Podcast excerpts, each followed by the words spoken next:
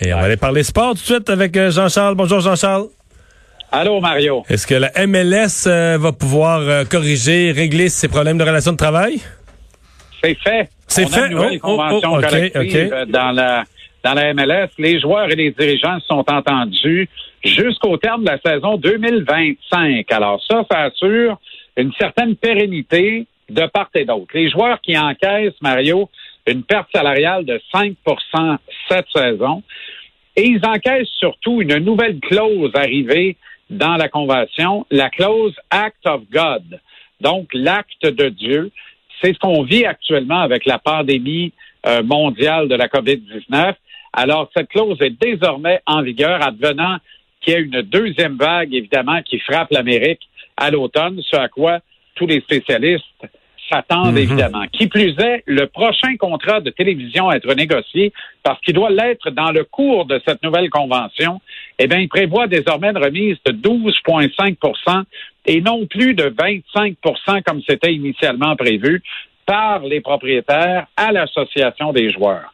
Quand un retour au jeu post-pandémique, ben là, les propriétaires doivent en faire euh, savoir davantage sous peu quant au schéma proposé, des joueurs qui devront ensuite se concerter et une entente sur les termes du retour à la compétition qui restera alors à intervenir, mais on parle de plus en plus d'un tournoi euh, qui lancerait ou relancerait les hostilités, un tournoi impliquant euh, toutes les équipes de la Ligue qui serait disputé à Orlando, en Floride, sur les terres de Disney, aussitôt que en juillet, Mario.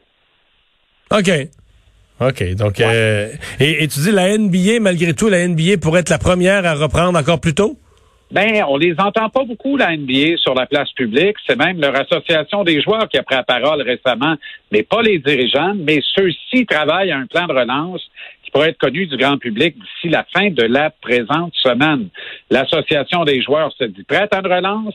Ça facilite les négociations quant au protocole de retour. Et je reviens sur les terres de Disney à Orlando qui semble vraiment être le lieu de prédilection pour plusieurs. Alors, c'est là que pourrait se trouver le théâtre de cette reprise à 22 équipes, dont les Raptors de Toronto, dans un tournoi éliminatoire élargi, puisque dans la NBA, à l'instar de la Ligue nationale, on compte traditionnellement 16 équipes seulement en série. Est-ce que j'ai le temps pour euh, quelques brèves, Mario? Oui, oui, vas-y, vas-y.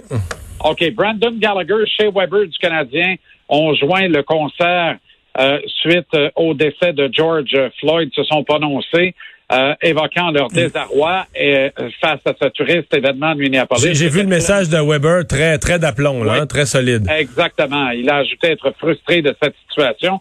Capitaine des Pingouins, Sidney Crosby, lui qui a ajouté son grain de sel, il appelle à un meilleur dialogue. L'ex-défenseur du Canadien, Pernal Carl Subban III, a sorti le livret de chèque, signé un chèque de 50 000 à la fille de George Floyd. Et je te dis en terminant qu'au baseball majeur, les propriétaires ont rejeté l'offre de l'Association des joueurs d'une saison écourtée à 114 matchs.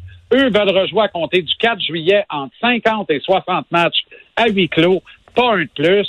Et euh, le calendrier sera assorti de séries éliminatoires élargies dans le cas du baseball majeur aussi. Mais on est encore loin de crier play ball dans ce dernier cas. Merci beaucoup, Jean-Charles.